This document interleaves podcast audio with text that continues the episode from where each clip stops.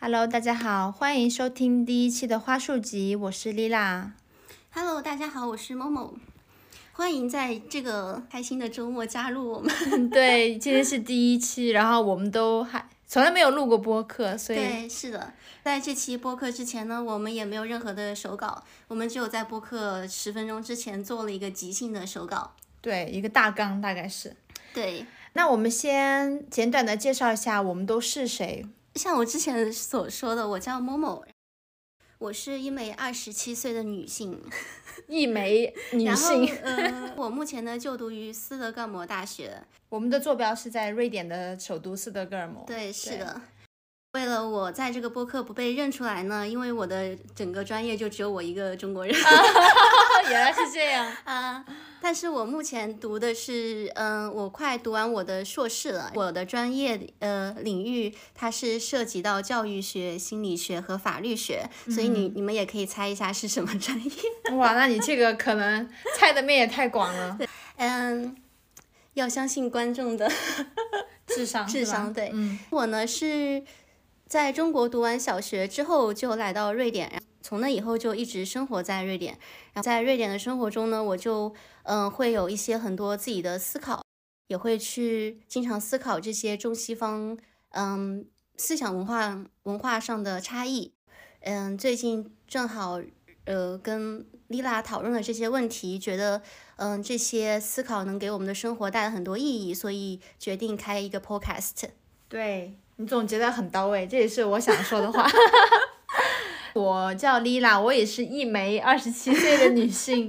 然后我也是曾经就读于斯德哥尔摩大学，然后也是算是硕士在读吧，因为我还没有写硕士的论 文，但是其但实是我很已正经常在对在瑞典很正常。然后呢，我已经参加工作了，现在是一个光荣的搬砖人。这样，呃，我们之前有聊到一些，呃，就是我们在生活中会有很多的想法，但是没有办法向别人去交流或者去倾诉的那种灵光乍现，或者嗯是一些反思。然后我们在聊的过程中就觉得，哦，原来你也会有这样的想法，就觉得对，应该会有很多人像我们一样，就生活中你读嗯到的东西、接触到的事情，会让你产生很多想法，但是你没有地方去跟别人倾诉。对，是的，你找不到你的 soul mate。对，哎所以我我们就觉得做一个这样的播客，然后把我们这些稀奇古怪的想法放出来，说不定嗯会有某一个在天涯海角某一个听众会觉得哦，原来他们想法跟我一样，原来我不是对一个人这他们样。不会觉得孤独，对所以你如果也经常注意到一些生活上让你疑惑的小细节，或者是你经常会关注一些与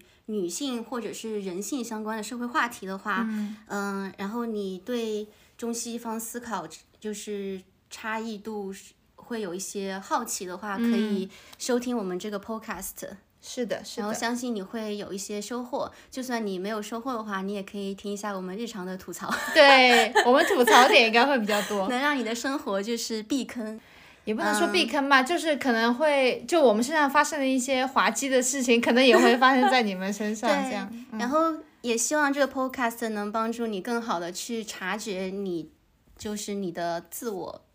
内在和你生活嗯中发生的事情，然后会激起你的一些思考。对，就是让你更敏锐，或者这这么说。对，是的，对，当然我们也是 nobody，所以不会有很有智慧 的，是的，不会像什么佛祖一样开化 你或怎样。 对。嗯，我们更多的就是会交流一下自己的生活经验，然后自己的想法，嗯、让正在呃收听的观众或者听众听众们知道，就是嗯、很多你们有的想法其实是非常正常的，对，对，它不是一些什么奇怪的想法。是的，也希望就是收听这个 podcast 的观众，他们在觉察自己的时候，能就是能更加照顾自己的感受，然后对能接受自自己的就是嗯内心的声音，真实的一面。对真实的一面，对。 OK，那这就是我们简短的自我介绍啦。那今天我们要聊的主题是什么呢？嗯，今天我们要聊的主题是什么 呢？是什 么呢？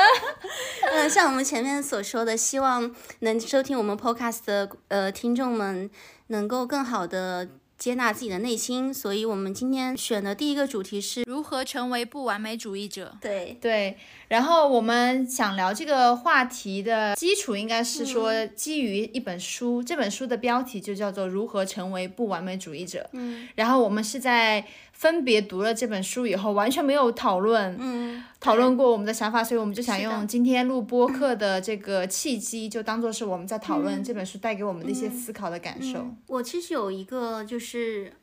第一个蹦上我脑海的问题，我我比较好奇的就是，当你读这本书的时候，你想的是关于生活哪方面的东西？我读这本书的时候，其实有很多共鸣，嗯，然后作者他在这本书里面其实也举了很多的例子，嗯，但是呃，我读这本书的时候，我最多的共鸣是来自于工作和我就是嗯自我成长方面的。嗯，那你能不能举举一两个具体的例 子？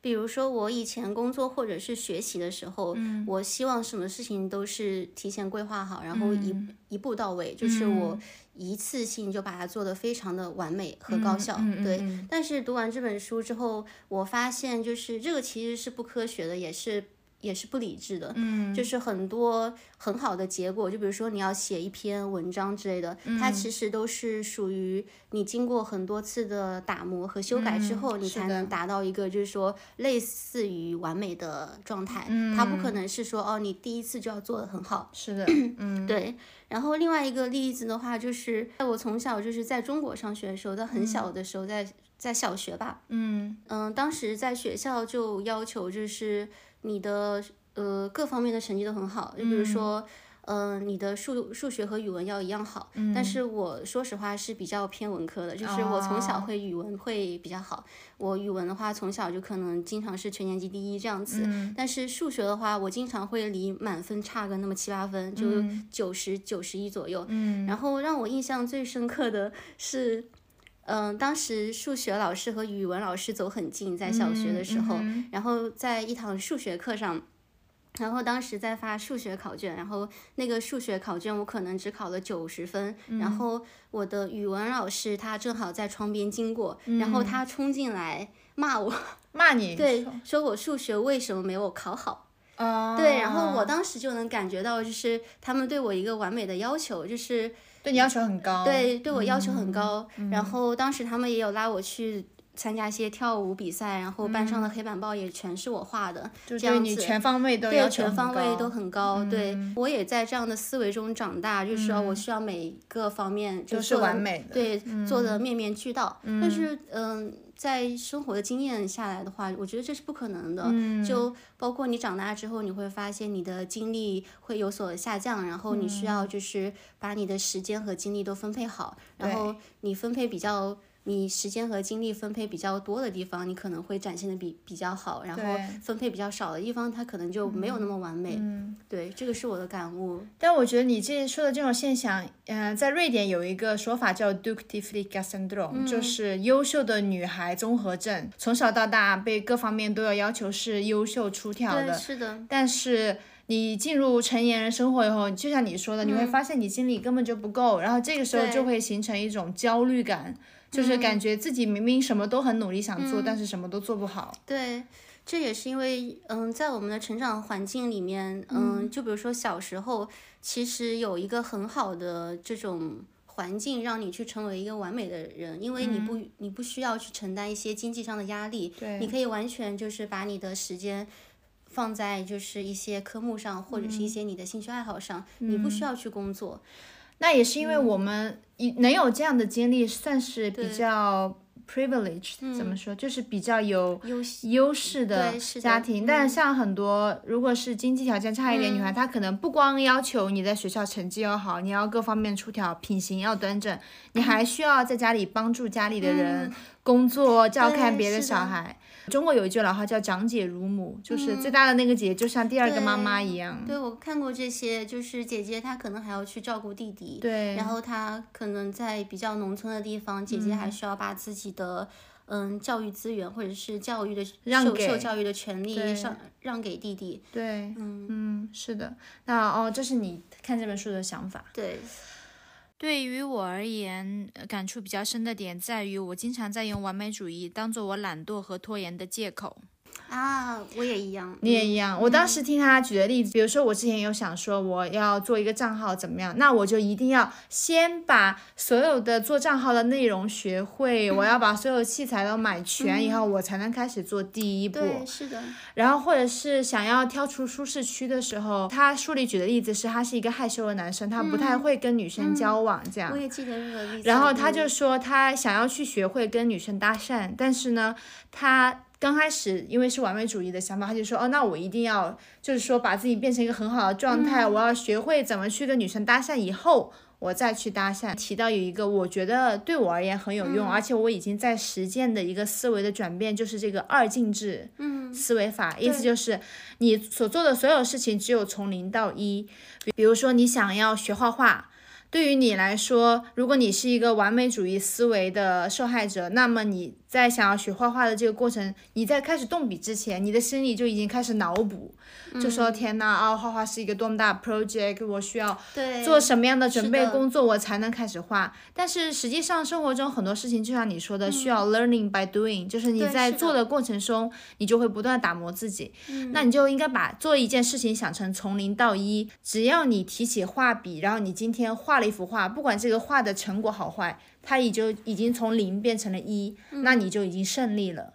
对，把每一件大的目标，把它细分成小的这种二进制的目标，把它完对成。是的。然后它里面的嗯有一个观点也是告诉我们，就不要想太多，对就不要想太多，说你这件事情带来的后果会是什么样子，你需嗯你需要就是说做做成什么样子，你可以先做试试看，对然后之后嗯在实在实践中给你的感觉可能是完全不一样的，是的，像很多人，他比如说，嗯，就像你刚才说的，嗯，你可能要开一个自己的账号，然后很多人在生活中可能天天喊着说他们要创业，要有自自己宏大的事业，对然后他们可能会去读很多资料，就是有这方面的准备吧，但嗯是他们从来就是不会在实践中去实行。对，就变成了纸上谈兵，最后都是一场是的空。但是在书中也有提到一个观点，就是，嗯，他们不这么做的原因，也是因为只要他们永远不去实践，他们就永远不会对去打破这个梦。是的，对是的，我我也记得很清楚。他有一个例子，就是说有一个人，他有会说哦，如果我有这个学位，我就会一个成为一个怎么样的人。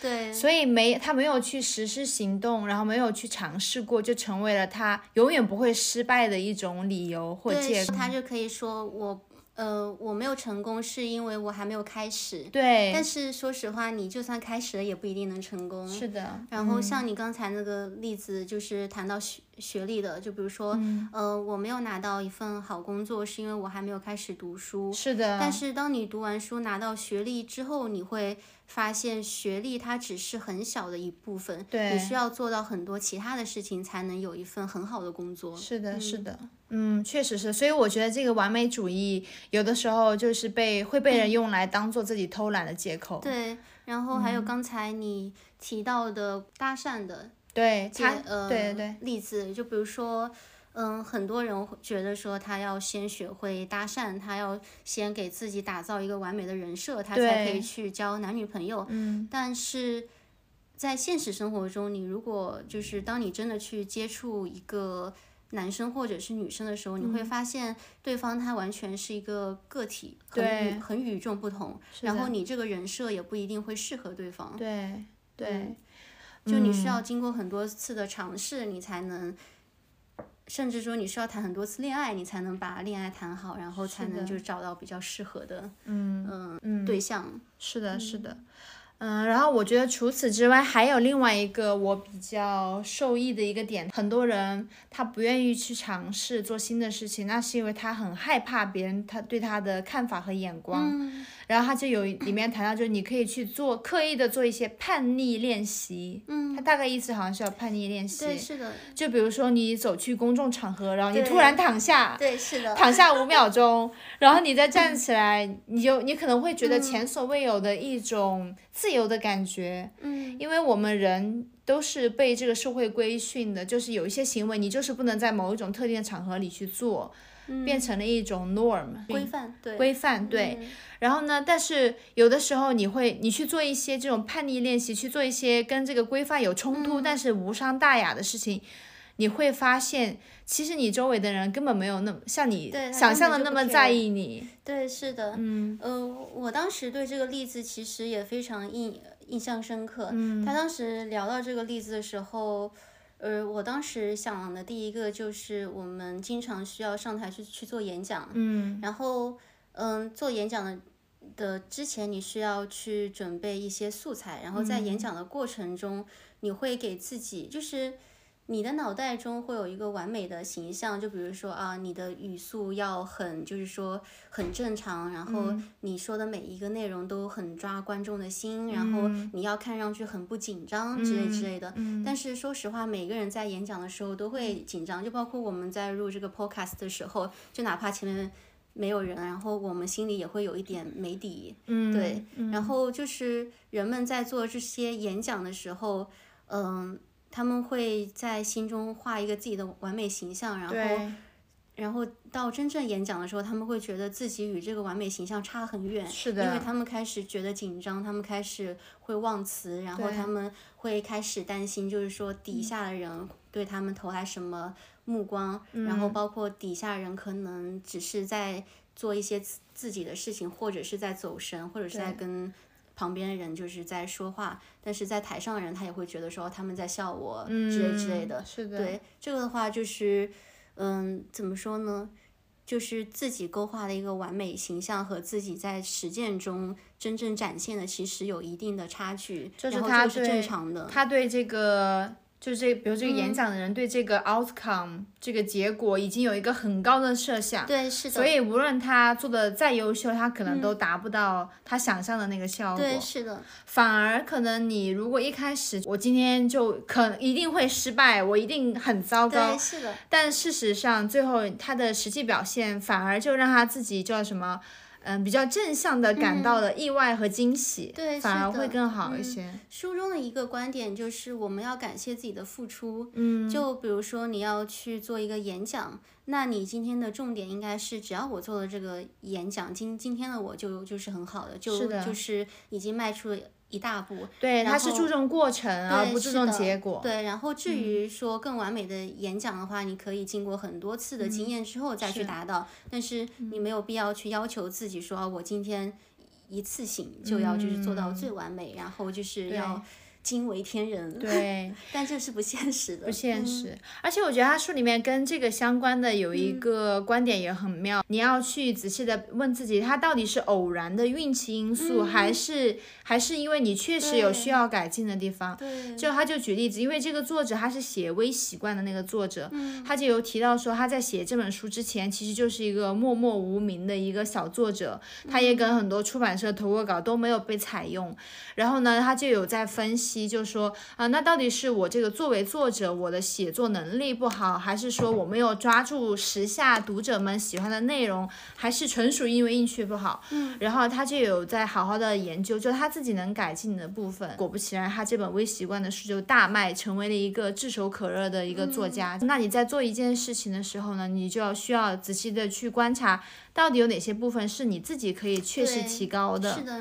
那你就应该把专注力专注在提高这个你的能力的过程中，而不是要去像你之前说的那个演讲一样，而不是要去想象一个很完美的结果，结果你每次都对达不到，那你是的嗯的自信心就越会受挫。嗯要以一个客观的态度去看待自己的得失，嗯然后也要考虑到说，自己只是大环境中的一员，就是我们并不能去操控大环境，嗯我们只能就是说在大环境中寻找一条出路。嗯，就很多人在可能在社会的期待下，他们会期望走上一条很顺利的路。就比如说，你要顺顺利考进大学，然后你大学刚毕业就要顺利找到一份工作。但是，当然这是一条很理想的路，但说实话，就是。呃，现实生活中它不会那么理想，因为有对很多你不可控的因素，就比如说，嗯，社会上经济的萧条，然后，嗯，在那个公司工作的老老板他的管理的就是思维跟你是不是，嗯，是相同的，然后，嗯，那个公司的员工他们的公司文化跟你是不是符合之类之类的，就是有太多的因素会去影响你。对，很多的外在因素是你是无的法控制的。对，就不要去在乎这些外在因素。当然，你需要嗯就是嗯说，你需要去知道它们存在着，这样能帮你更好的去避免，就是说一些坑，但是你不能被他们所控制着。是的，嗯我感觉你说这个思维就非常东亚，就是在我们东亚家庭，感觉就是从小孩出生到他挂对掉，是的中间嗯是一条完美的直线。对，是的，但实际上，人生就是一个一团乱麻，就是对你是的嗯有的时候可能你走的那些弯路，反而会把你带到一个你意想不到更好的地方。有一句古诗说“柳暗花明又一村”，这种感对觉。这种思维的话，我是在瑞典生活过很多年才被打破的。因为像我的话，就是高中毕业之后，我没有直接上大学。嗯，呃，我当时是工作一段时间。然后后来的话，我去读了医医学院，读了三个月之后，我发现不太适合自己，然后我就立马就，嗯，就退学了。然后之后又工作了，嗯，半年的时间之类的，然后就上了斯德哥尔摩大学。对，现在就完成了我五年的一个叫什么本科教育，本科和硕士教育。哦是嗯但但是在我本科毕业的时候，我其实也有半年的 gap，专门去、哦就是说去提升了一下我的英语。哦对，所以。但是你看，就是我活到今天，我照样活得好好的，就没有对发生对任何事情。我反而觉得，就是我会比同同龄人会有更多的就生活经验。嗯就你如果让我回想到我之前干过所有的事情，嗯虽然不是按照一个社会的理想的路线走，但一是条直线走下去。嗯对，但是我觉得就是很丰富，然后的我觉得我并不后悔。对，嗯但是我觉得这也是因为在瑞典，它没有制度性的障碍。嗯，像在国内的话，首先第一，这个就是社会总的这个 mentality 这嗯种态度，就是你不能落后于别人，非常竞争嗯性。就如果说你十五岁，你去上十三岁小孩在上的班，你就、嗯大家都会觉得你是个异类，就你不能跟别人不一样。嗯对，我妈老是说，在该做什么的年龄做什么事。嗯意思就是说，你不能中间你不能有一个 gap 停下来去嗯想一想，我到底要什么？你一直都是在被你的大环境和你的同柴推着往嗯前走，这样。对，是的。社会上就是说，对于个人很与众不同的这种包容度其实很小，很比较小，嗯嗯但我觉得我还蛮幸运，因为我是成都人，所以成都的包容性是很强的，嗯对，有很多亚文化，包括像成都是天府之国， 就是嗯 LGBTQ，、明白。嗯都还蛮，就大家的包容性还蛮高，嗯，所以我觉但得我蛮感幸觉运。就是大环境下，其实包容性还是挺低的。嗯对但是我觉得这只是一个时间问题，要就一代更比一代强，对对这样是的是的，嗯我也觉得我这对个，是要就是说更新。嗯，对迭迭代的更新。当然，我觉得很多，嗯，很多老人家他其实也是很 open minded，就是他其实思想很开明，他也对会去适应现代的思想和以年轻人的幸福为主，然后嗯他也不会就是被一些奇奇怪怪的东东西洗脑。嗯对对，嗯我觉得这个跟哪个年代是有一定关系的，对但是我认为像这种老了以后，他也也很思想开放的人，说明他年轻的时候也一定啊不你是一是个，他是只是变老了而已。啊，你是这个观点？对，对，这也很可能。但是也说不一定，我觉得人是会变的。看过几个纪录片，就是明明就父母很恐同，觉得嗯同性恋有问题，然后他因为他对自己小孩这个爱超过了他的这种偏见，所以他会试着去接受，嗯也是蛮感人的这种。对，是的。嗯，OK，我们扯得有点远了。嗯，对对对说回那个如何成为不完美主义者，对，我在想我有什么生活中实践的践行，就是我最近有开始想练跳绳。啊每天下班以后就回到家就想在沙发上躺尸。我有记手账的习惯，然后每次我、呃运动以后，我都会再打一个卡。这样，我回看我前两个月，我发现我一个月运动次数不到五六次，就太少了。所以我就有买跳绳，然后想要在家就是晚饭以后跳一跳这样。然后我之前就会被完美主义呃所困扰、所桎梏，是因为我有去小红书上搜一些就是跳绳怎么样的啊，想学一些就正确姿势。然后我一看，天呐，大家都三千起跳的吗？ 然后哦，对这个问题我也有，就是嗯我其实读了那本书之后，我也立马下载了一个 A P P，上面叫嗯打卡软件嗯嗯嘛，但是我坚持了两天就没有坚持了，因为我忘记了，哦，你忘记就我了完全忘记那个 A A P P 的存在了哦。对，但是。我以前就是以前锻炼的时候，我也有一个误区，嗯就是比如说我跟着博主一起锻炼，然后我必须就是要练到半个小时才能停。对但是我现在会选择说，哦，我练的我我觉得差不多，可能就十分钟，那我就停了，然后去做其他事情。对，嗯呃，我有这种想法，就我一定要把这个三十分钟的 pass 做完，我今天才算锻炼到了。那我觉得心里会很有压力，然后很你也有不压力开心。对你这样想，有可能本来你是可以练十分钟，最后就变成了零分钟，因为你完全不想动这样。对，是的，嗯，嗯，读了那本书以后，我就会想啊，我今天哪怕我只跳五百个，嗯，我也是五百个 plus，而不是零，所以我就有把这个心里有压力的这个想法，就没有想说哦，我一定要跳某个数目，而是我就今天跳到我累为止，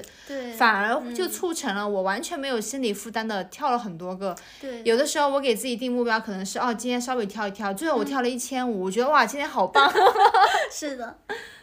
我觉得还是要跟着自己，就是说内心的感觉走。我相信，就是说自己内心的感觉是最正确的。嗯是的他会告诉你，就是你应该以什么样的速度去生活。嗯当内心跟你说要停了吧，你就停了吧，不对要坚持了。 对，就不要给自己那么大的压力，然后 对不要有太多的设想。对，因是为的就有一句话说，人是生活在自己编织的意义之网上的动对嗯物，，所整个以社会都是对，所以有的时候你很看重东西，换一个人，他想法完全不同。嗯对。是然后的你给自己，呃，人也是会就是把自己关在自己思想牢笼里的一嗯种生物，就是你想的太多，你就钻进牛角尖了。对，是的，嗯就包括我们其实整个人类的，就是社会制度都都是想象出来的。然后你可以想象，就是说我们居然乖乖的生活在这个，就是说人类设想的，对哈还遵循，我觉得很神奇。说对实啊 话，，就比如钱，它就是纸 啊，对，是大的，家都在追对名是逐的利，对追逐钱。没有我们想象那么有意义。说实话，嗯。然后说到那个二进制，你前面提到的，我对觉得也很好用。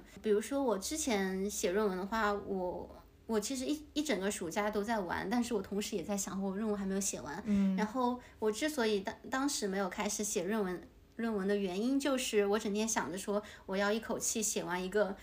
七十多页的论文。哦我你心给自想己定了一个哇很宏对大的这是目不标可能啊。对，但是我后来接受了他这个二进制的想法之后，就是你先写嘛，你对你写了再说嘛。对然后我可能每天写写写一点，就是积慢少慢成地多嗯慢慢的就找回感觉了。我可能前两天每天可能就写十分钟这样子，但是我后来就是突然有一天我找到感觉了，我每天写七八个小时。 哇塞，灵感来了，对是像的水龙头一样灌到对那是么住的。感觉这本书如果用一个很 cliche 的方式来总结，就是 just do it， 嗯对，就是不的要想，就不要就想去做太吧。嗯多。对，我觉得这本书里的就是中心观念，它也是说，正因正因为我们都太完美主义，所以我们很害怕犯错，所以我们就是失去了很多我们能体验很多事物的机会。嗯，是的，对，然后就哪怕犯错了又怎么样子，就是对又不是什么大错，而且犯错它能给你带来更多的经验。对呀、如果一个人一辈子都不犯嗯错，那他应该是一个什么都不会的人。但我觉得，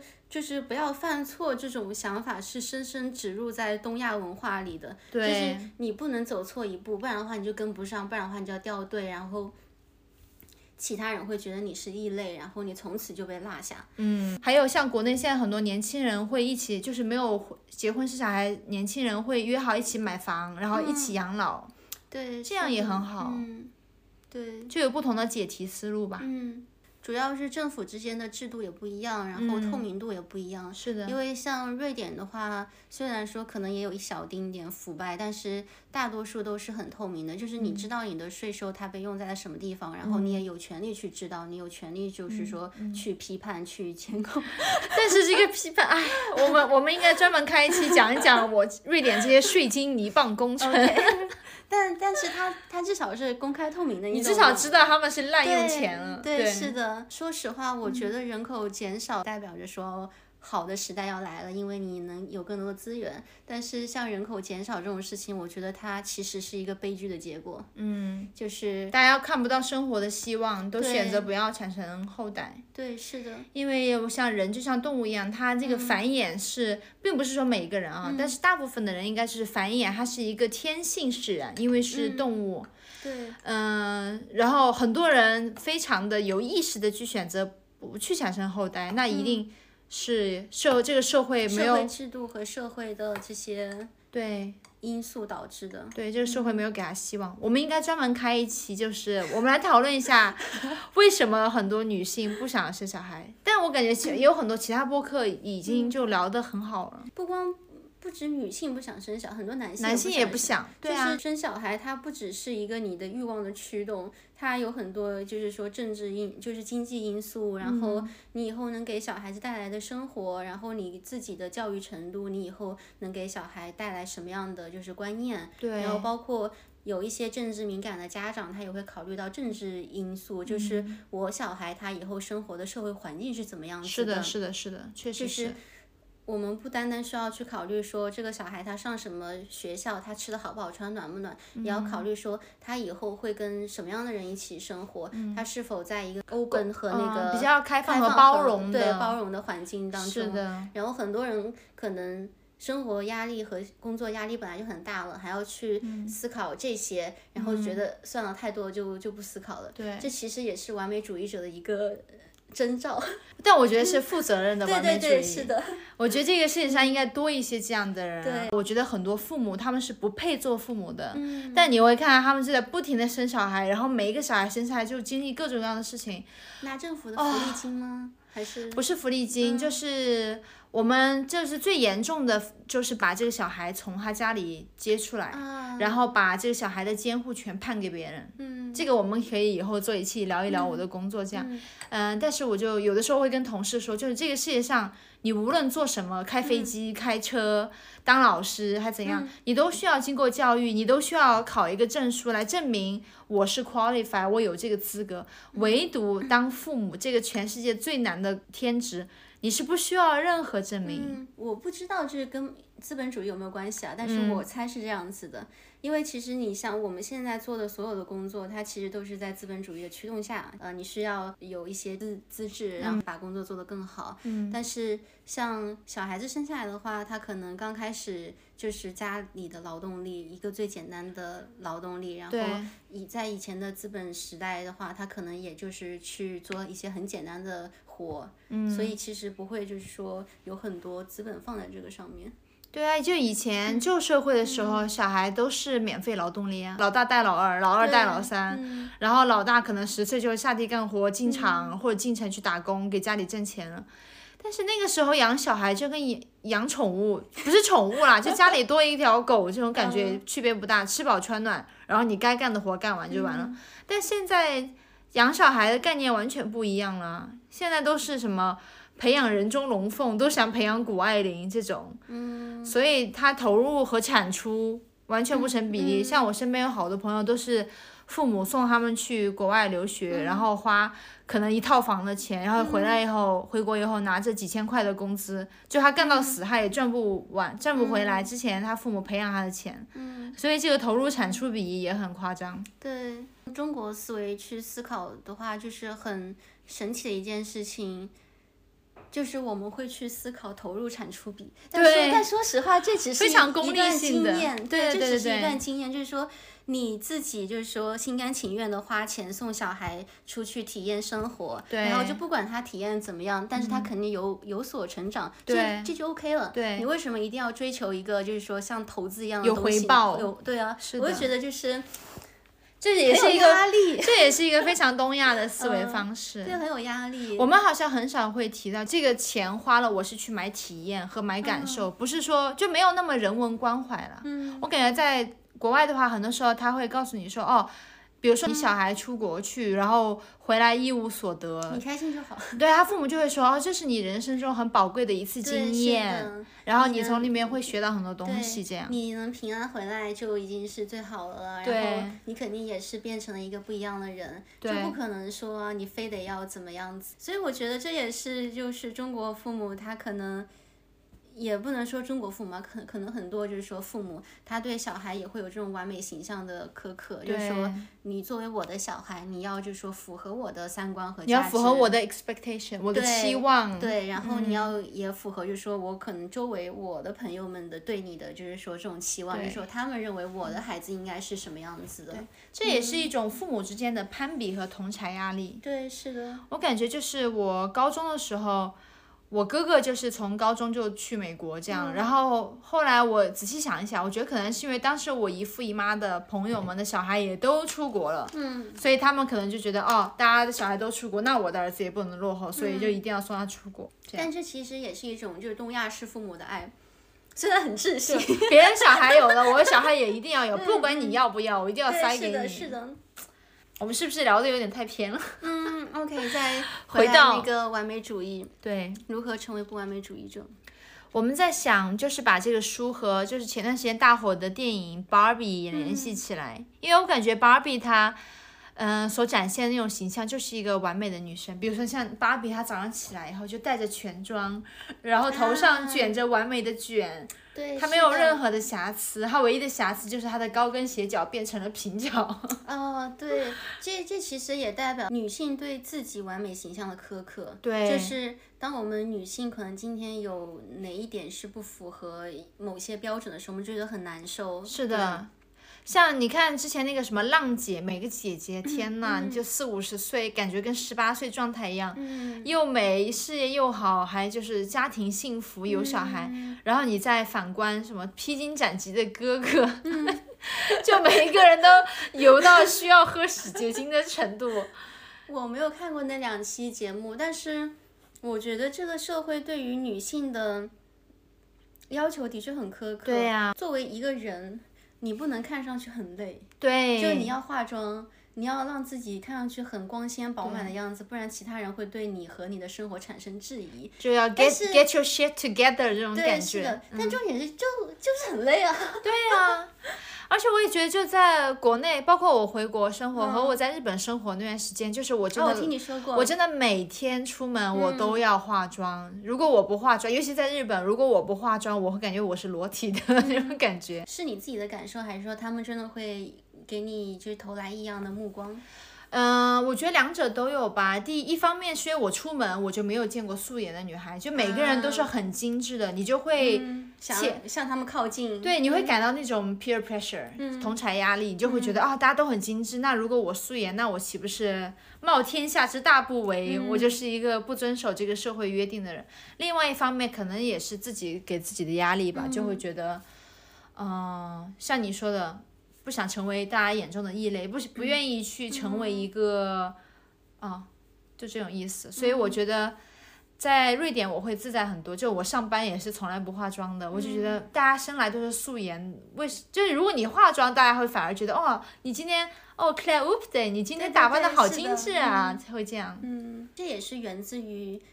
呃，每个人不管是男性或者是女性，他对于自身的缺陷，就是打打引号缺、缺陷的不接纳，嗯对就他期望自己是永远处于一个完美的状态，对，但这是不可能的，对，它不光是其实外貌方面，我能理解有很多，嗯，就比如说这个整个资本主义，它的生存的方式就是它会给你制造各种各样的完美的标准，对，然后告必诉须要你跟上脚步，嗯嗯对你不符合这个标准，只要你买了我的产品，你就能离这个完美更进一步。嗯所以，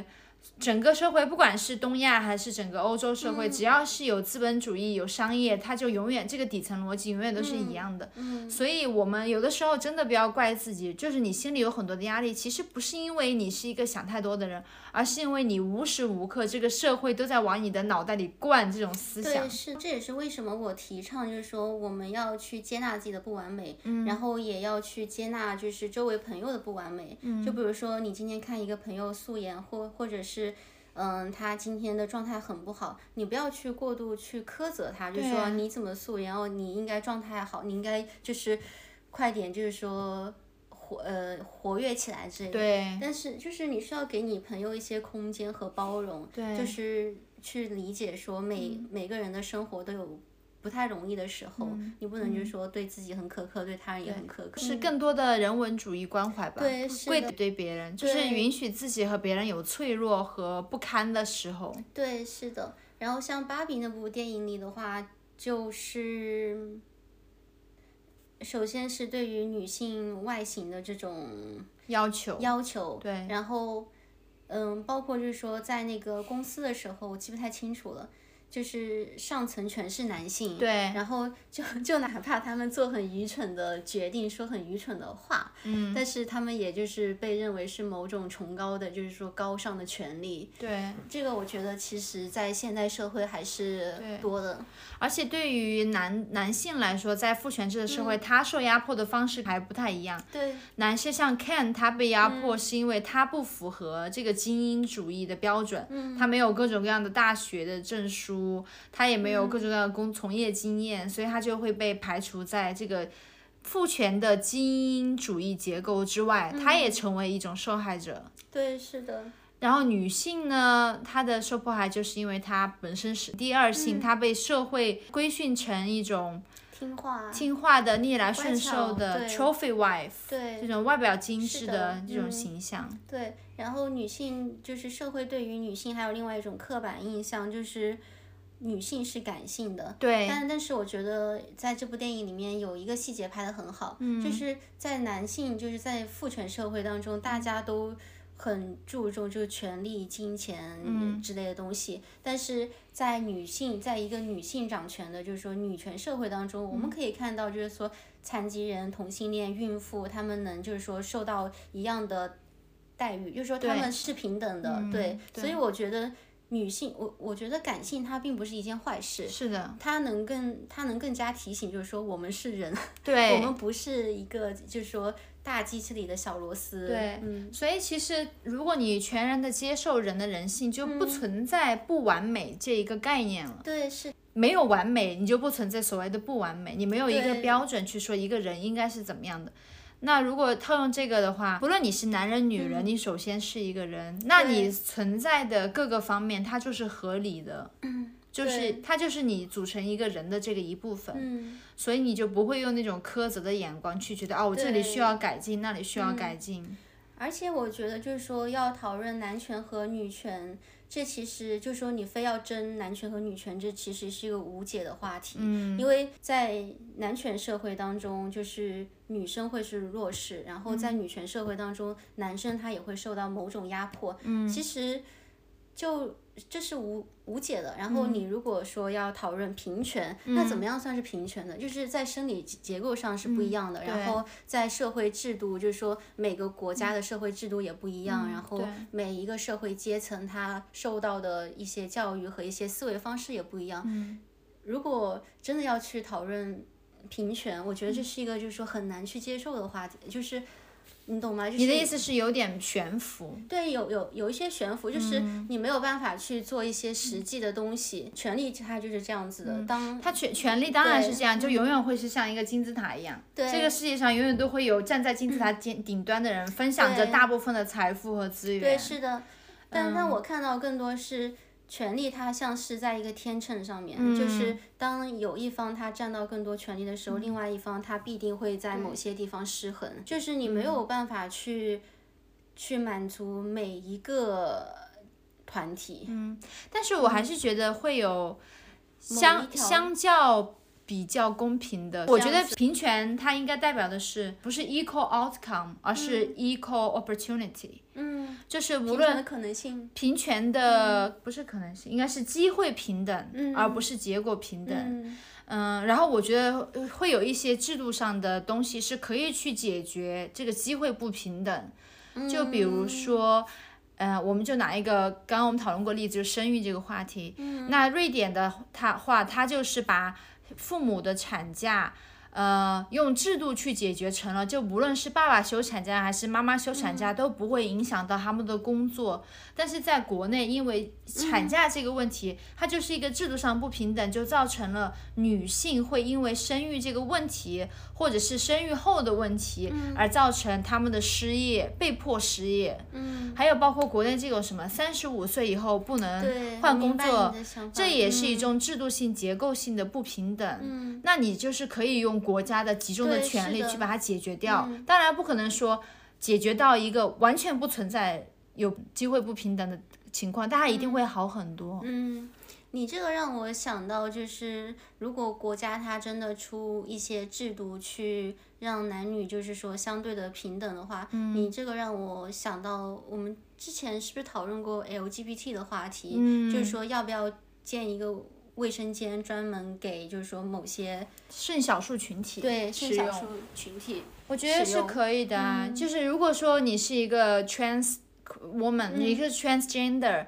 然后进男，比如说如果你是一个性转女的一个男性，你自我的性认同是女性，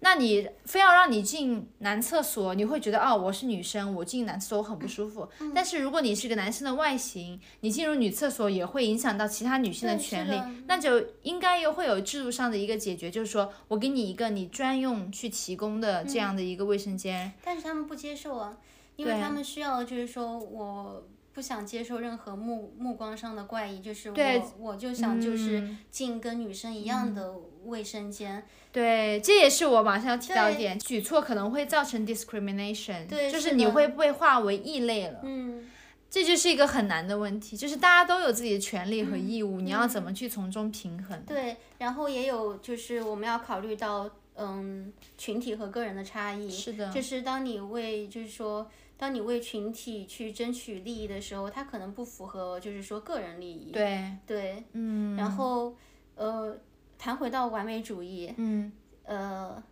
就是在芭比的最后一幕，就电影的最后一幕，我其实还感触的。我也挺有感触的。嗯电电影的最后一幕，它就是回到存在主义，就是无论我们是男生和女生，我嗯们都要去接受对方的不一样。就是说，并非说你作为一个男人，你就必须得是强壮或者是有、嗯有势力的，就是你也可以就是说。哭泣，嗯然后并并非说我我是一个女性，我就得就是说漂亮、柔弱之类之类的，就是我也可以就是说有内心的力量，可以很强大，然后我们就是互相去妥协、去包容，而不是非要就是去争一个就是说把自己弄到刻板印象里面对，去。就非要搞嗯一个男女对对立，说你们男性怎么怎么样，女女性怎么怎么样，对，哎这也是我觉得芭比最优秀的一点，就是她不是在搞性别对立，她不对是是在的嗯光描述女性的困境，她也把很多男生遇到的困境描述出来对，了。是的，哎，我有发现，就电影最后一幕会提醒我，我是一个非常的完美主义者和理想主义者，你知道为什么吗？嗯，为什么？因为最后一幕不是那个妈妈和女儿开车带她去一个公司大楼前，然后她穿的很职业女性这样，嗯然后他们就说啊、a r e you ready？然后她就说 Yes, I'm ready、我当时想的就是她肯定是要去工作应聘，啊，她就成为了一个我心目中的优秀的现代女性，她就她要成为一个职业女性。然后结果最后她是去看妇科嗯 j a n j a n c o l o 她是去看妇科的，然后我当时就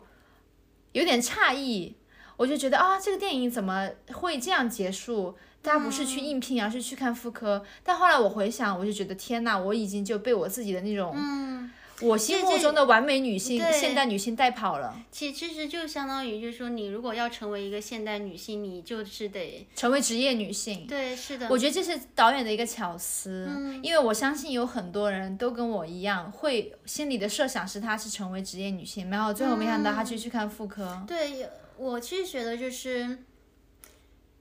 现代，就是说哦，现在很多思想都强调说女生要自立自强，嗯但说实话，真的是所有女生希望的吗？对啊呀、啊你懂我的意思吗？就虽然说，嗯、受教育的机会是很多嗯女生就是说从前争取来的，对但是你不能去强迫说每个女生说对你非要受教育，你不能去剥夺别人选择的权利。对，就是有些人他可能就是不喜欢读书，但是他依然就是说有生活的权利。嗯对啊也也并不是说，嗯，你你懂我的意思。而且也并不是说你受了高等教育，你就一定要划去婚姻和孩子这个选项对是，的因为我感觉有很多国内的一些比较偏激的女权，嗯她就会把那种。选择去结婚生小孩嗯的女性污名化，叫她们婚驴，然后说她们对不起起自己曾经所受的教育之类的。我其实呃，我我没有看太多，就是国内女性讨论就是女权的话题，因为我每次看都觉得就是很混乱，就是嗯啊嗯你们在说什么。然后，但是我觉得他们讨论其实都是从一个比较很功利的角度去讨论。哦，怎么说？就比如说，嗯，我所看到的那些，应该是田园女权吧，她们就嗯会讨论说、啊，我们女孩子要生孩生孩子啊，这对我们这对于我们来说是是一种损失啊，所以我们就嗯需要男生多付出一点啊，之类之类之类的，这种就是比较的功利性的。我觉得国内很多女生的心态，包括在瑞典嗯就接触生一怕自些己吃亏。对对对，而且我觉得就是在这边的很多女生的心态也是，就是觉得男生为我花钱天经地义，然后会觉得啊，我是一个女权主义者。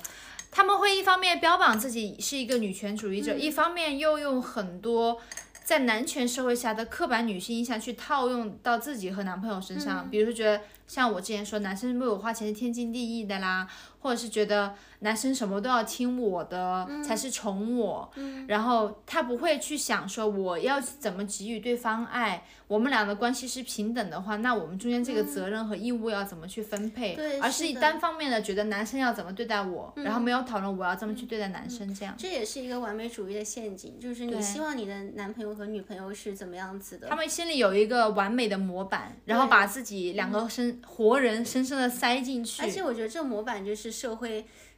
刻画出来。比如说你你去相亲好了，你对嗯你就是得在那个模模板之内，你才有权利去去求求配偶，是这么说吗？这个不就是那种国内的偶像剧，什么甜宠剧啊，什么霸总小说，就把很多女孩嗯毒、就捧杀了。这也是资本主义啊，就是对啊他们拍那种大部分女生喜欢看的东西，利用就是以前旧社会留下来的文化残余来吸引流流量。因为我前两天看了一个话题，就是嗯古时候的女生她为什么要裹小脚？然后我没有看那个视频，因为就是。照片太恶心了，嗯哦 对，但我还是就很好奇的，就是为什么古时候的男生，就是男人，他们很喜欢裹小脚的女性，嗯，然后很多的原因，就是首先，嗯，他们认为女性是男人的独有物，是他的财财产嗯嘛，对财产，如果给你裹了小脚之后，你就是很难会就是走不出去嘛。嗯走走不出去，你就永远待在家里。对，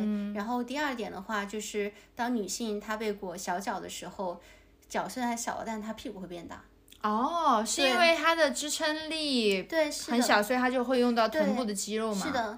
就天之哪类的，女性的身材会属于就是说比较圆满的，就比较喜符欢合男性的这种生育的产产审美、对，就是大屁股能伸、生嗯养。生养，对之类哦的。第三点的话，就是很多当时的男性他们有恋足癖，对，对他们觉得三寸金莲很美，嗯，就是会觉得啊、这个人脚放到我的手上，就有一种很病态的那种，像恋物癖一样。对恋物癖，然后里面还有一些很恶心的内容，我就不说了。但是提到了另外一件事情，其实是我挺惊讶的，嗯什么？就是他说，嗯，裹小脚的女生跳舞会。姿态会非常的优美，这个其实是跟西方男生喜欢女生跳芭蕾是一个原理，因为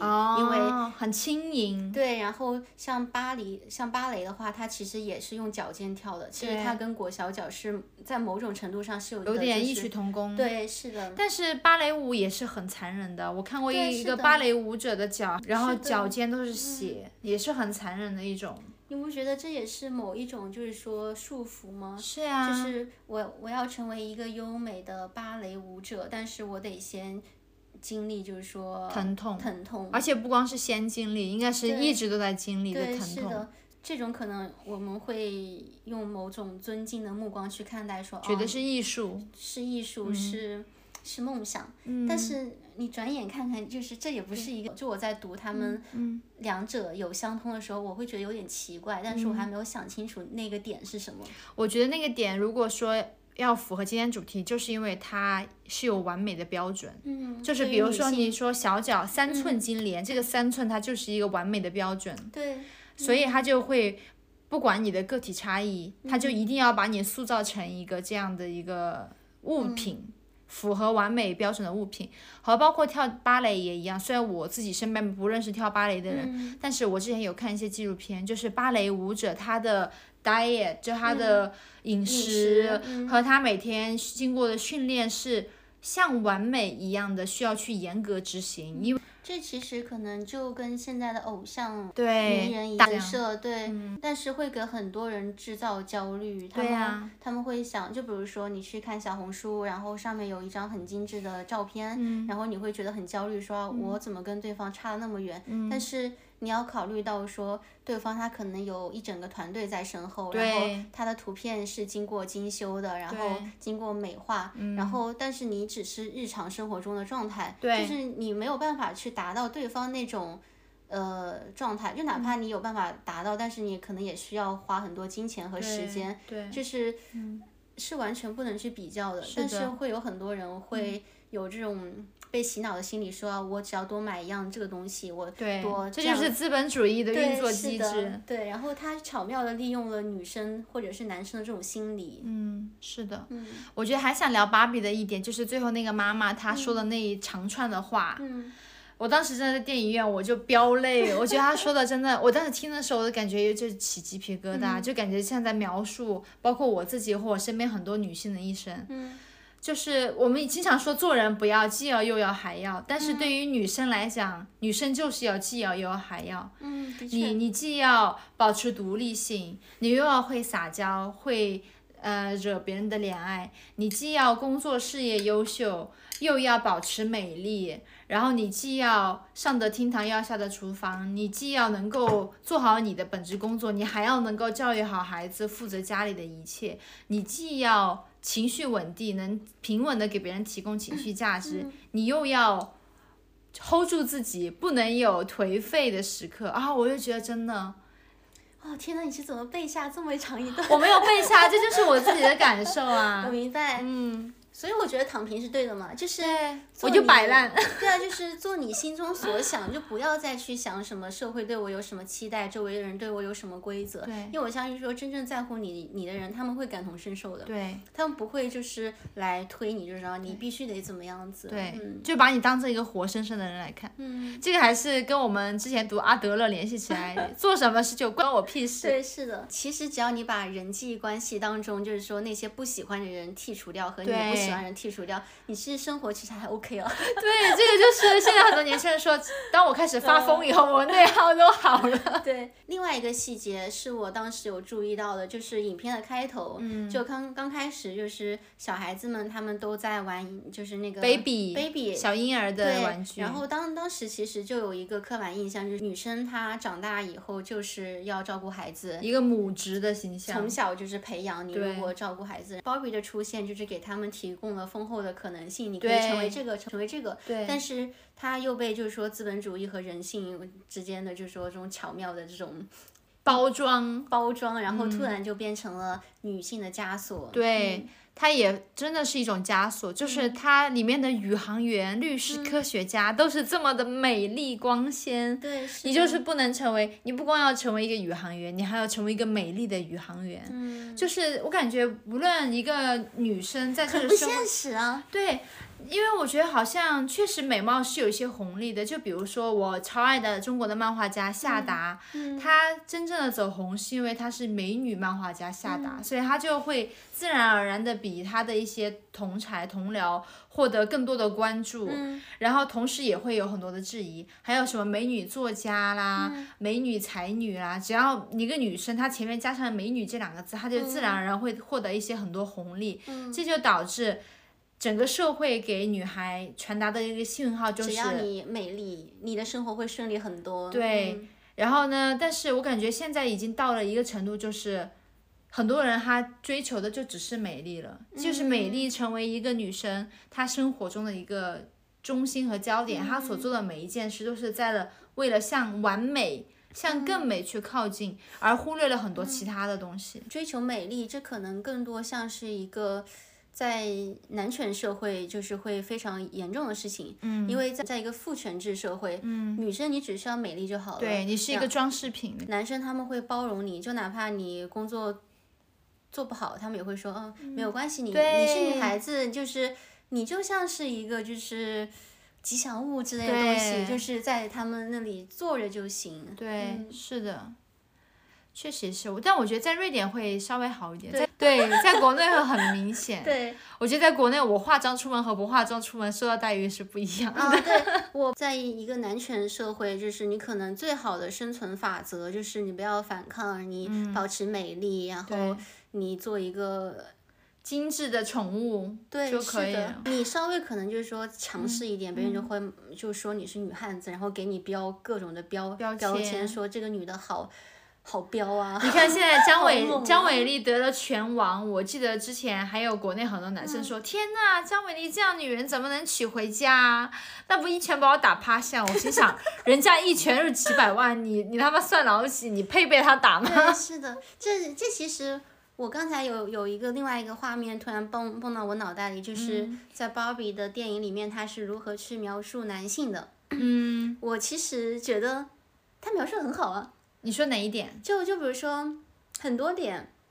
嗯，就比如说男性他之所以，嗯，他之所以坐上比较高的位置，很大的就是一部分原因是因为他在一个父权制社会，嗯，他能直接就是说被往上推，嗯，然后，但是就哪怕就是说男性，就哪怕他在多高的位置，就哪怕就是说上像看他当上国王之后什么之后，打倒倒王，倒 王之后，但是他骨子里依然是一个小男生，对他也很情绪化，对，会他有他脆也弱很的时情绪候。化。虽然他拥有权利，但是他心中的梦想是一匹小马。他还是什么想他当时好像是说，他其实并不是为了追求权利，他从刚开始其实想追求的就是一匹小马，就是骑马还是什么东西，但是。对最后他发现他居然不能骑马，他觉得很伤心。嗯对啊，我不太记得了，但是我我记得好像他大概意思有说，就他想要拿到这个权利，也是为了引起芭比的注意，嗯，他还是想要他的爱。对，是样的。现现在很多女生她对于男生也有一个完美印象，对就是这男的他得对就是有说权有势。对于父权社会对男生的压迫也很大呀，嗯对是像的比如说现在去相亲，都是男生要求你要月入过万，有房有车有存款，还要把钱全部拿给我花，然后对我百依百顺，还不能对我发脾气，那我觉得就很就很离谱啊，对就不是是一很个离活谱生生的人，对，你就是一的个取款机工具，嗯工具，对，就也很惨，很有就是很违背婚姻的，就是一个本质本吗质。对，婚姻就是互相扶持着过日子，然后两个人都往同，就是为为对方好。对，就你们之间有感情的输送。对，女像生相亲这种的话，我对更多看到的是。各取所需的各感取觉所。需，然后就对属于说，是呃，在现在现代的社会下，生活已经那么难了，然后我嗯也很、很难再相信爱情了。那我在我就是说，也是一个有投投入产出比。对就是我的手上有这些砝码，你手上哪些砝码，然后我们对比一来下，对比一下，嗯对比一下，然后我们交换一下利益，仅此而已，很不可健怕。康。因为就没有感情啊，我我觉得有可能也是因为我们太 naive，我们太天真或嗯没者怎有么样，。这其实是跟东亚的阶级制度很相关，就是嗯怎么说？东亚的阶级制度它非常的明显，嗯，就比如说你去跟朋友玩的时候，他会非常可能某些朋友他会非常强调说他们家是做什么的，他们家是属于什么阶级的，哦之类，就是阶级非常的明显。哦然后在西方世界，它更多的就是说对对嗯你的人是怎么样的，因因为你受到什么教育，然后你拥有什么资源，嗯你找到什么工作，这其实并不是你能选的，是大环境，就是说。虽然你也有选择的部分，但嗯是你其实总体还是被大环境推着走的。但是我感觉可能因为我们没嗯有接触到瑞典真的很、就是阶层比较高的家庭，我相信他们应该也是一样的。嗯对，嗯因为我之前有在利丁厄，就是瑞典一个富人区一个岛上工嗯作，当时我就是当 nanny，就是在读大学的时候兼职。然后我发现，其实瑞典的富人阶层跟中国的嗯对富我人明阶白层的就心态是是一样的。你是要就是利益相连，然后你是对要去去 match 你们之对间的他们这也种嗯是先进罗裳，再进人这种对感觉。说大部分的人，大对嗯大大部分人就是在欧洲国家的年轻人，我觉得嗯他们会更注重就是说你你这个人是怎么样子的。嗯，是的，对，更只要你的就是说你经济条件 不要太糟，然后你不要嗯去吸毒喝酒，然后你不要什么事情都不做。嗯其实我说会去尊重每一个人的，侧重点不一样。对他们不会去量化。但也是因为瑞典它经济它大它有一家个下限，对普遍来讲生活都比较富足，然后嗯呢社会当然会有阶层分化，也有阶层固化，但是它总的来说比较平均。嗯嗯，贫富差异没有这么大，所以大家平时就是你能接触到的人，可能生活跟你也差不了多少。嗯，但是在国内的话，就可能仅仅一街相隔，就完全是一个天一个地，对，明白。嗯人跟人之间的差异很大。有的时候你现在国内连贫困线都没有达到的人，还有几百万，嗯我也不知道具体数字啊，可能就还有很多。人们对于婚姻一个完美的想象，嗯，就是你需要，呃当然了，你需要有一定的经济基础，然后你有你可能才会更好的有一个。呃，好的家庭，嗯，但是你可能不不需要，就是说你苛刻了那么多的经济基础，嗯你懂哦我这的也意是思完美吗主义，对，就是很多人就想的，我一定要有车有房，我才能结婚。对，但是但这不耽误啊，说说实啊话，这你也你不们耽是因误为 就说是因为爱才结婚的，对，不是因为有车有房， 对当然是当然当会有当然人也是有你也会有，对还有包括像中国这种天价彩礼，就你一定要给我三十万，要不然我就不跟你结婚，就感觉像是在把自己卖给对方，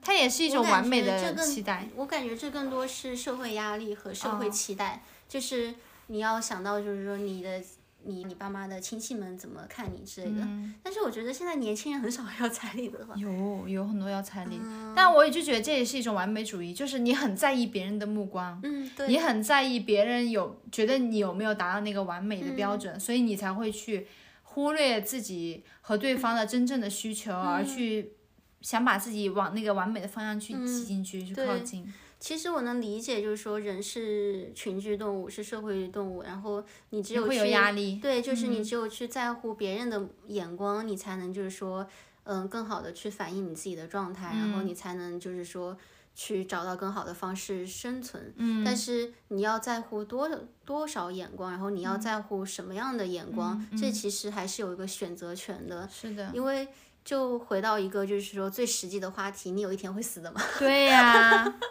你死了你还管他干嘛？啊就是你有一天会死的，对 就对，会想到自己会有一天会去世，这个事情真的是非常大的自由。 我们就是在太阳系中的一颗小行星上的， a dust on a dust on a dust on a 对 dust。对对，是的。对像像我写论文的时候，就是我我对于我论文有很高的要求的时候，我最近就会在想，我也只不过在太阳系上的一颗地球上面的某一个国国家的某一栋公寓里面写着某一个就是根本就没有什么东西呃意义的论文，对就是我干嘛要紧张，对我干嘛要焦虑？对，有的时候真的嗯是需要把关别人关我屁事，用到任何一件事上，你都会觉得天哪，我为什么要这么焦虑？对，嗯想太多。真的就是被社会驯化的太多了，被驯化的就是某每一个方面都想要成为一个完美主义，我觉得嗯这是一个、非常让人痛苦的点，嗯对，然后这也是需要我们大家一个反洗脑的一个点。对，但是这个就需要，这个反反完美主义也不是一蹴而就，而是它在你每每一天的生活中，从每一件对细小的事，是的，嗯包括你的吃饭，你今天的运动，你今天去见朋友和你街上看到的人，你心里对他们的评价和你认为他们对你的评价，嗯从每一件事上不断的去提醒自己啊，我现在是不是又陷入完美主义的陷阱了？对，嗯我现在是不是又在刻板印象套用在别人身上，套你用需在要我自去己客身上观？的去评价自对己的行为。对嗯其实我今年上次也给你聊到很多，就是很、在我看了像这种不完美主义啊和厌女啊这种书以后，我就会发现我以前有很多的想法和对别人的评价都是非常错误的，都是在套用完美主义和刻板印象。嗯，比如说，我刚来瑞典的时候，我在街上看到那种特别壮的女生嗯或者很胖的女生，我就觉得，天呐，如果有一天我变成她这样，我还不去死了算了，因为这种人还算女生吗？你知道吗？哦， 明啊就白，不明白嗯美，我活着还有什么意义？然哦后明现白在了很多年以嗯后再想，天哪，我那个时候的思维真的太可怕了，嗯，就非常的厌 女。我其实以前也有过类似的想法，但是并不是看到街上女生她们的就是体态，嗯，我更多想到就是说，天呐，我如果有一天成为家庭主妇，我还不如去死。哦，对对对，你也会对她有一些歧嗯对，视，是的，对但是我后来想，就是说，成为家庭主妇有什么不好？就是说对啊，如果他对方他真的有资源和那个心态，能成为家庭主妇，他真的有勇气去为他们的感情去做出这个选择，那其实也是值值得尊敬的。嗯对而且就是你成为家庭主妇的时候，你其实在日常的生活当中，你在做家务当中也有很多的知识点，对，就并不是说并不是每个人都能做好家庭对，主就不是妇说某些知识它是高大上，某些对知识它是很低下。我觉得对就是对对嗯对，你说的很有道理。像之前有一句话也是，干得好，呃，嗯嫁得好不如干得好。但我现在回想，你觉得嫁得好很容易吗？嫁得好比干得好技术量更高吧。而且你还很需要运气和你经还历嗯很。对，这个真的是你不光要有自己的资本，你不光要就是你要有才情，要有美貌，像什么徐子淇这种香嗯港的豪门媳妇，都是本身长得漂亮、对出身是好的、高学嗯历，你还需要能够去鉴别哪些人是真正的高阶层的、有对钱是人，的嗯你还要需要能给他提供这个人需要的专属情绪价值。对，是的，就是要求很高，他可能还会对你就是你如何说话，然后你的体态各对各方面都有要求。对只不过就是说那些知识点，它不是我们平常人在意的知识对点，但不代表着就是它不重要。对，你就已经，其实你在这种看不起家庭主妇和看不起嗯这种豪门太太的过程中，你就已经把女性和女性的能力用三六九等其把实它已划经分在出来厌女了，已经在厌 女了。对是的，所以像这个时代，就是要求，呃，女性就是要自强自立，要自己出去闯事业之类的。然后感觉就好像说你在当家庭主妇是一件很丢脸的事情，但是我觉得其其实并不是。你如果真的碰到一个就是说可靠的。男生，嗯你你们两个都都觉得说你你们能分配好这之间的责嗯任，然后能就是说互相帮助的去过、嗯去过这一辈子的话，你其实如果有勇气，你是可以去当家庭主妇对的。。嗯但是我也觉得，同时我们还是需要说清这个风险还是社会对于女性的这对种照顾很少。对，而且我觉得最可怕的一点不是不光是说这个嗯女生对这个男生会有经济上的依赖，我觉得最可怕的一点是这个女生会跟这个社会脱节。对，是的，所以嗯我觉得这个女生，如果你选择要当家庭主妇，你也需要首先要对自己的风险进行一个评估。嗯评估对。第二就是你要想好，你在当家庭主妇的同时，你要怎么样才能做到不跟这个社会脱节？对，而且你要有退路。对，要有退路。对，所以我看现在很多就 YouTube 上做的很厉害的妈妈，像有一嗯个日本的妈妈，她就是做的特别好。嗯，她刚开始是家庭主妇，然后她的内容嗯她就开始是拍她是 YouTuber，她的频道现在已经就成长了很大，几百嗯万。她老公都辞掉了她老公的工 作来帮她做这个频道。嗯然后当时她刚开始做这个频道，她的意思就是说，她想用这个频道来。就是保持自己跟这个社会的 contact，对还有很她好想要用这个频道来练习和学习，锻炼自己的英嗯语能力，这是她做这个频道的初衷。 然后结果没想到，就做了这么大，她老公把自自己的全职对啊工作辞掉来帮她，这样我其实觉得，这是一对健康的 couple。对，就是如果以这个结果去推断的话，嗯那我觉得她当初愿意当家庭主妇，也是因为她老公值得她对当家庭主妇。哎是的，你说的对嗯很有道理。就是她是一个看得到她的价值，对尊重她，并是且的愿意支持她对，嗯不会说觉得我需要驾驭女人，我需对要比女人在某是方的嗯面更强。所以一直到现在，我听到有很多中国男生说啊，这个女生不好驾驭，我会觉得哈，这个女人是马，是一匹哦马吗？我觉得中国男生东亚的男生对吧，但是说实话，我嗯觉得现在网络上其实有很多人把是把婚姻生活妖魔化，嗯，就比如说，嗯、我不知道你有，你一定有刷到过一个视频，就是嗯一个女生她在戴戒指，她男朋友跟她在呃求婚，然后她准备戴上戒指那一瞬间，然后她就脑海中就闪过很多画面，然后这些画面都是她结婚后的。痛苦生活哦就是她在不停的做家务，她在不停的带孩子哦然后只有她一个人这种啊啊啊啊，对啊啊啊然后这种评论，我看下面基本上都会有几十万点赞。对，这也是一嗯个很客观的、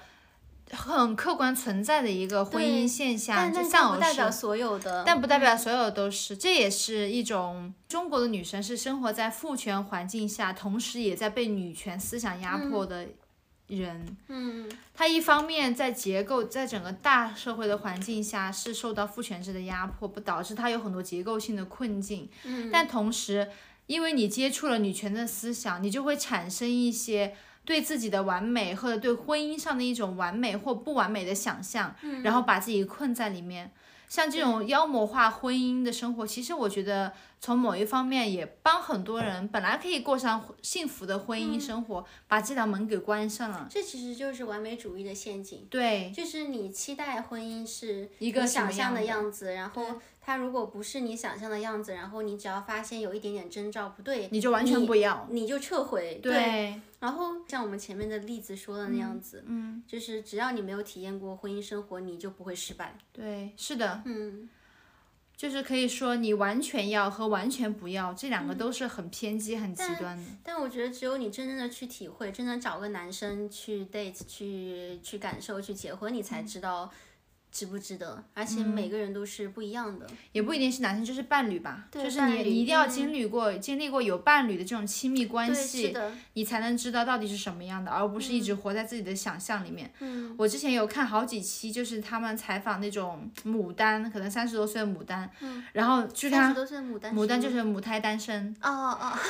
跟那种女生聊牡丹花， no no no，母胎单身。 OK 然后我就发现这些女生，她们的想象就是她们都一直活在自己想象里面，嗯，然后装的对伴侣，就对未来的伴侣和对对方的，呃就跟未来伴侣的亲密关系，她有一套就是很完美的模式。嗯，然后只要一发现有不符合这个想象的，她就会哦，这不是我想要的完美嗯的，那我就完全嗯不要。人不能要求别人，要要求自己。对对，从自己做起。对，从自己做起。你如果真的想要一一段完美的婚姻，或者是一段比较和谐温馨的感情，嗯，那你需要从你自己去做起。对，你不要去苛求对方，就是说完全来适应你，嗯你也不要去苛求对方从刚开始就是完美的，就是来、来到你身边。就好像你上次对说过，对，如果一个完美的男人降落在你身边，你会那觉你得要很可小怕，心。可能送你去棉被。真的，赶紧嘎腰子， 把你的腰子嘎了，真的。对啊，然后我我就觉得就是人们要接纳自己生活中的不完美，然后对自己不要太苛刻，觉得自己就应该活在完美的生活当中。而且不完美会很可爱，我觉得有的时候反而我嗯对想一是想，我爱一个人，可能我爱的不是他那些闪光点，而是那些稀奇古怪、别人对无法是忍受的不可对不完美的地方，对，因是为的那些不完美的地方才把他变成了一个人，而不是一嗯个神。对，是的，我个人其实也是比较喜欢那些经常打破社会规则的人。嗯，就比如说，OK，在一个班上，然后所有人都不说话，然后突然有一个人他唱起歌来，或者他在干嘛，我觉得哎呀， 好有种，啊然后瞬瞬间就会觉得其实也很好啊，对，嗯，蛮特别的，就是属于那种不完美的，但是非常特别的存在。对。而且不不完美，它为什么要是一个贬义词呢？说实话，就是我嗯感觉这个不完美，敢于做不完美的人，联系到被讨厌的勇气。嗯，只要你有被讨厌的勇气，你就敢于去打破那些对完完美的幻想和规训。嗯，你就会成为一个不完美主义者对。那你的人生就会自由、轻松、快乐很多。对，嗯，而且我觉得我们也不要去设想说，周围的人对我们也很苛刻，对，就是他们其实可能也没有那么苛刻，他们根本不 care 你好吗？对你是谁呀、对，是的。然后你可能就是在想象他们对你的眼光的时候，你会有很多压力给自己。对但是当你真正犯错的时候，他们说不定还觉得你挺可爱的。说不定对。对嗯每个人就一千个读者，一千个哈姆雷特，你不知道对方反应，对但很多时候你是在心里脑补，然后是让的给自己挖了一个坑，对把自己埋住了。然后自己脑补的这些想法，其实都是社会规训出来，你、嗯或者是你从书上或者电电视上看到一些片段组合起来的，但是它其实跟你当下的环境是完全的，就是是不挂钩的。是的，嗯，有道理。今天我们聊了很 多，而且我觉得我们跑题跑的也蛮严重的。 对，但是我们还是有围绕这个呃生活中各种方面的完美主义在对聊。对，嗯，那我们这是一个就是说解放思想的频道对就我们希望就是大家的生活不要那么的有束缚。对，不要有那么多压力。然后呢，嗯、我们肯定会提出一些就是可能很跟很多人观点不一样的地方，嗯但我们就希望。抛砖引玉，就是用我们的观点让大家，不管是嗯跟身边的人、还是跟自己，都有一个比较开放的一个沟通对，态是度。的，嗯，而且我们也相信，就是观点的碰撞，它能它能带来更多的自由，思想上的，是的，就你不会觉得只有某一种思想它才是对的，然后你也对不会太去就是说批判性去去呃批判他人，嗯，我觉得批判也是好的，但是、就是我们是觉得讨论会、应该这么说，我们觉得现在很多就网络上的沟通，它比较 tribalism，就是你要么跟我讲的是一样，如果你跟我讲的不一样，你就是敌人。然后我们这个讨论就是想要说把这个。呃，影响把这个趋势弱化掉，然后让它变成大家都可以和平的去沟通，然后去产生不一样的意见，然后碰撞。对。嗯就是每一个念头和意见它都是平等的，对，没有说哪个念头和意见它是错误的，哪个是正确的。对，嗯，应该还是有错误和正确。呃，有，但是我觉得就是说，很多我们有的想法，它都是源于生活，嗯，然后每个人的生活都是不一样的。那么嗯有这个想法，它肯定有一定其其中的道理，是的但是不要因为它不符合我们的三观，就把这样的想法给掩埋掉。嗯，嗯，是的。那今天就录到这里，差不 多。是的。 OK，那要说拜拜喽， OK，拜拜拜。